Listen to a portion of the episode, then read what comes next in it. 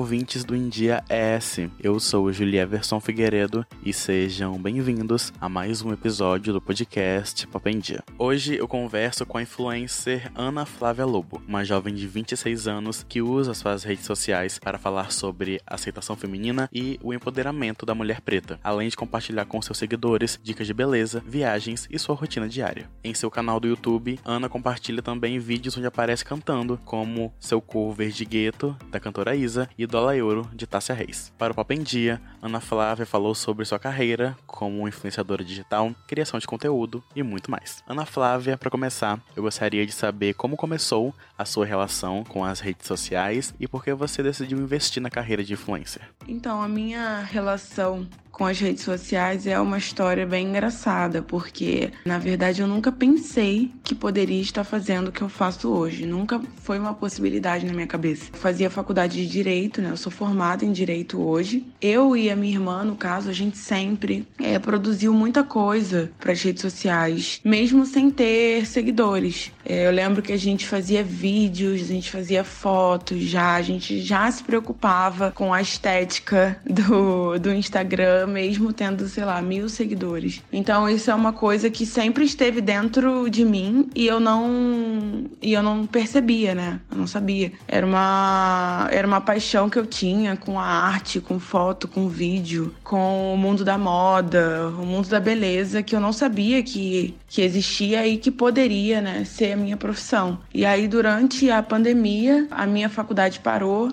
e o meu estágio também, que eu fazia lá no centro da cidade do Rio. E aí eu fiquei em casa sem ter o que fazer. E nisso eu comecei a postar tutorial de maquiagem que eu já tinha aprendido é, há um tempo atrás para ser madrinha de casamento de amigas minhas, que eu não tinha grana para pagar a maquiadora. Então eu fui pro YouTube, assisti as blogueiras da época, né, da minha época. E aí comecei a postar tutorial na internet. E com isso, as minhas próprias amigas foram gostando, pedindo para mostrar mais coisas. E aí comecei a mostrar looks também foi isso. Eu fui crescendo, meus seguidores foram crescendo assim absurdamente. Eu fazendo só o que eu achava legal mesmo. E aí hoje a gente tá aí. Nos últimos meses, você começou a fazer covers musicais e postar em seu canal do YouTube. Você tem vontade de investir na carreira musical ou por enquanto é apenas um hobby? Qual a sua relação com a música? Então, a minha relação com a música também é uma coisa muito louca, porque parece que as coisas na minha vida aconteceram porque elas tinham que acontecer, sem eu querer, sem eu desejar isso. É, a minha infância infância e minha adolescência foram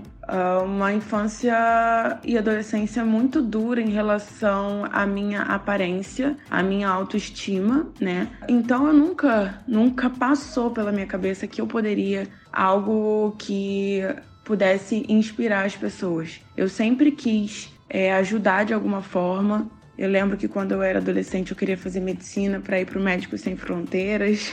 É, e depois eu fui para direito, mas sempre estive na área que ajuda né, as pessoas que não têm é, muita condição, né? O meu, o meu pensamento sempre foi voltado para essa área. Enfim, e aí eu nunca pensei que isso poderia se tornar realidade. E aí durante a pandemia uma chave virou na minha vida e apareceram diversas oportunidades para mim, é, marcas que tipo eu nunca imaginei trabalhar. E com a música foi exatamente a mesma coisa. Eu nunca, eu sempre gostei de cantar. Eu sempre cantei na igreja, né? Que eu fui criada na igreja. Eu sempre participei dos corais, ah, das cantatas, do, do da liderança de louvor. Mas eu nunca imaginei que que eu era boa o suficiente. Eu nunca pensei que eu era boa o suficiente para fazer isso profissionalmente. E aí, é, conhecendo as pessoas, tendo relacionamento com as pessoas, eu conheci uma pessoa que é, me apresentou a possibilidade de cantar. E aí já comecei com o produtor o melhor produtor do Rio, para mim, é o Ajax.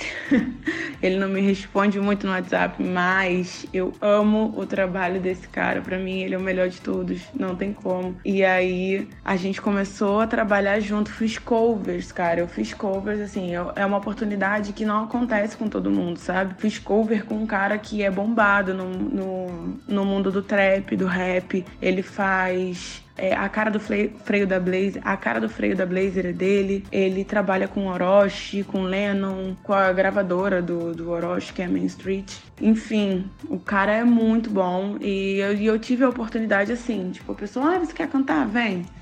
E aí pronto. Aí foi dessa forma e aí começou, né, um novo processo, porque foi um processo até eu entender que ser é, digital influencer era uma possibilidade, está sendo um processo para mim entender que ser cantora é uma possibilidade, entendeu? Porque junta várias coisas que eu gosto de fazer, que é o audiovisual, que é a música, e aí a gente está jogando com isso, a gente está planejando fazer mais covers, a gente está planejando colocar isso no YouTube para ver a recepção da galera, ver se eles gostam, ver se eles se identificam comigo, com a minha personalidade, com o que eu gosto de fazer, pra gente tentar ver no que dá. Esse ano, com o lançamento da nova linha de roupas Dive Park, marca de Beyoncé, você chegou a ser notada por eles e eu queria saber como foi esse momento para você. Então, essa questão da marca da Beyoncé, gente, foi uma loucura na minha vida, porque eu sou fã, né, é, da Beyoncé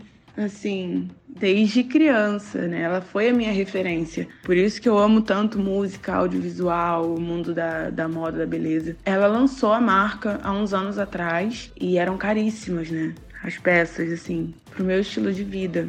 Então, sempre foi um sonho ter. E aí, tipo, trabalhar com a internet me possibilitou ganhar uma grana que eu pudesse investir nisso. Mas não foi apenas a realização de um sonho, assim, entre aspas, comprar uma roupa por ser da marca da Beyoncé. Não foi só isso. É porque eu realmente gosto. Teve umas três coleções anteriores a essas que eu não pude comprar as coisas porque não dava. Mas nesse momento que ela lançou essa coleção e eu gostei de tudo, porque tem isso, às vezes lança uma coleção que você não gosta muito das peças e tá tudo bem. A gente continua amando a Beyoncé. É, e aí eu falei, cara, eu vou comprar. E eu já via, eu já via que tinha brasileiros, né, saindo na, na página. A MC Rebeca, Bianca Andrade, a Josi Ramos. Então eu falei assim, eu vou comprar as roupas porque eu amei. E eu vou fazer um vídeo e eu vou fazer foto que vão ficar incríveis. E aí a gente vê, né, no que vai dar que se eles não notarem, se eles não chegarem a ver, é, outras marcas vão ver sabe? O meu esforço, o que eu tenho para fazer, porque é sempre um investimento, né? Nesse trabalho. É, não é só sobre fazer fotos bonitas, vídeos legais, né? Depois você vai entendendo isso com o passar do tempo. É, a gente faz as coisas visando uma, um, um objetivo lá na frente. E eu entendia que se a Eve Park não notasse, não visse as minhas fotos, não repostasse, tem outras marcas olhando, tem outras pessoas olhando, eles estão sempre, né? A internet é isso. Você tem a oportunidade assim na sua mão e você tem o seu currículo é, aberto para milhões de pessoas. Então eu sabia que se eu fizesse um trabalho que eu olhasse e falasse assim, não, é isso aí. Alguma marca ou eles iriam notar e acabou que aconteceu. Eu tava dormindo e aí eu comecei a receber um monte de mensagem, assim, eu só vi quando eu acordei, obviamente. Mas de madrugada, as minhas seguidoras, tipo, 3, 4 horas da manhã, me mandando mensagem: acorda, pelo amor de Deus, onde é que você tá? E aí a minha foto tava lá. E, tipo, quando eu vi, eu não acreditei. Tipo, era uma mistura de, tipo, muita felicidade, tipo assim, cara caraca, será que a Beyoncé sabe quem eu sou? Ela viu a minha cara? tá vendo? O nosso investimento lá atrás deu certo, então é esse o caminho. É, a gente conseguiu fazer várias matérias, sair em vários sites legais, é, estar também né, num, num trabalho de uma marca internacional que é super reconhecida, em collab com a Adidas também, é uma visibilidade muito boa. Então, assim, foi incrível e eu espero ter outras ideias tão boas quanto essa também. Quando você se deu conta de que o seu trabalho começou a dar certo? Qual foi esse momento de virada? Eu me dei conta que o meu trabalho começou a dar certo quando eu fechei o primeiro job com uma marca grande nacional. Porque antes, assim, o primeiro ano foi um ano em que eu fazia o que eu gostava, fazia vídeos e tal, os seguidores iam crescendo mas a gente, eu não fechei efetivamente jobs grandes, não ganhava uma grana que desse para me sustentar. Tanto que esse primeiro job, que foi em junho de 2021, foi quando eu consegui alugar o meu AP lá no Rio e, tipo, ir morar com o meu namorado que me ajuda é, na questão de produção, né? Ele faz parte da minha empresa também. E aí ele conseguiu largar o emprego dele para vir me ajudar. E aí, quando aconteceu esse trabalho, eu falei, não, agora a parada ficou séria. E aí a gente conseguiu, né, organizar tudo para melhorar ainda, né? Buscar melhorar sempre, buscar aumentar a qualidade e etc. Para a gente poder alcançar cada vez mais marcas, cada vez mais público e está sendo dessa forma até agora. Para você, quais são os maiores desafios na criação de conteúdo para as redes sociais? Um dos maiores desafios da criação de conteúdo é conseguir alinhar o trabalho com a vida pessoal de uma forma saudável. Porque a criação de conteúdo no Instagram é uma coisa que acaba tomando todo o seu tempo, né? Acaba sendo a sua vida, sua vida pessoal. O criador de conteúdo tá sempre lá, tá nos stories mostrando o dia a dia, está também fora dos stories planejando é, o próximo vídeo, o próximo look, a próxima produção. É, ele está também coordenando uma equipe, co coordenando o filmmaker, o stylist, a costureira, porque nem sempre é só pegar uma roupa, colocar no corpo, mudar de roupa várias vezes. Tudo isso tem um planejamento tá entendendo? As pessoas podem achar que é uma coisa é, muito fácil, mas realmente não é. Às vezes você leva mais de uma semana planejando um conteúdo, alinhando tudo, horários das pessoas, estúdio, se precisa ser interno, externo, pede autorização daqui, pede autorização dali, às vezes tem uma marca envolvida. Quando tem marca envolvida, você precisa alinhar com a marca o que, que eles desejam passar, o que, que o seu público entende. Tem todo esse planejamento e ainda você é, se cuidar de você mesma, é, fazer terapia, cuidar do seu corpo, da sua mente, ler um livro, ver um filme, fazer as coisas que são é, normais, né? Fazer o que te deixa bem, fazer o seu hobby. Às vezes a gente fica um pouco sem tempo, porque é um trabalho 24 por 24 horas, né?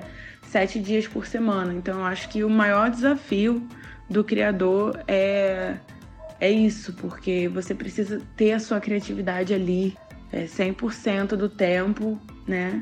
Que chegou uma coisa aqui, amanhã você tem que postar também, e qual vai ser o look de amanhã, e amanhã vai ser qual vídeo. Se isso tudo você não tiver um planejamento bom, você acaba é, se enrolando, né? Deixando as coisas passarem por cima uma das outras. E aí você acaba ficando sem tempo para fazer o que você gosta. E isso aí também acarreta na sua saúde mental, você fica mal, e se você fica mal, você também não consegue produzir. É uma loucura, assim, é um ciclo que se você não tiver muito controle do que você está fazendo, você acaba se perdendo, né? E eu acho que isso é uma a maior dificuldade da galera que tá na internet. Ana Flávia, para encerrar, você quer deixar uma mensagem, um recado, suas redes sociais aqui para o público do India S? Oi, gente, vocês que acabaram de me ouvir aí, me sigam lá nas redes sociais. O meu arroba é Ana Flávia de Verdade no Instagram, The Real Ana F uh, no Twitter e Ana Flávia de Verdade também no TikTok.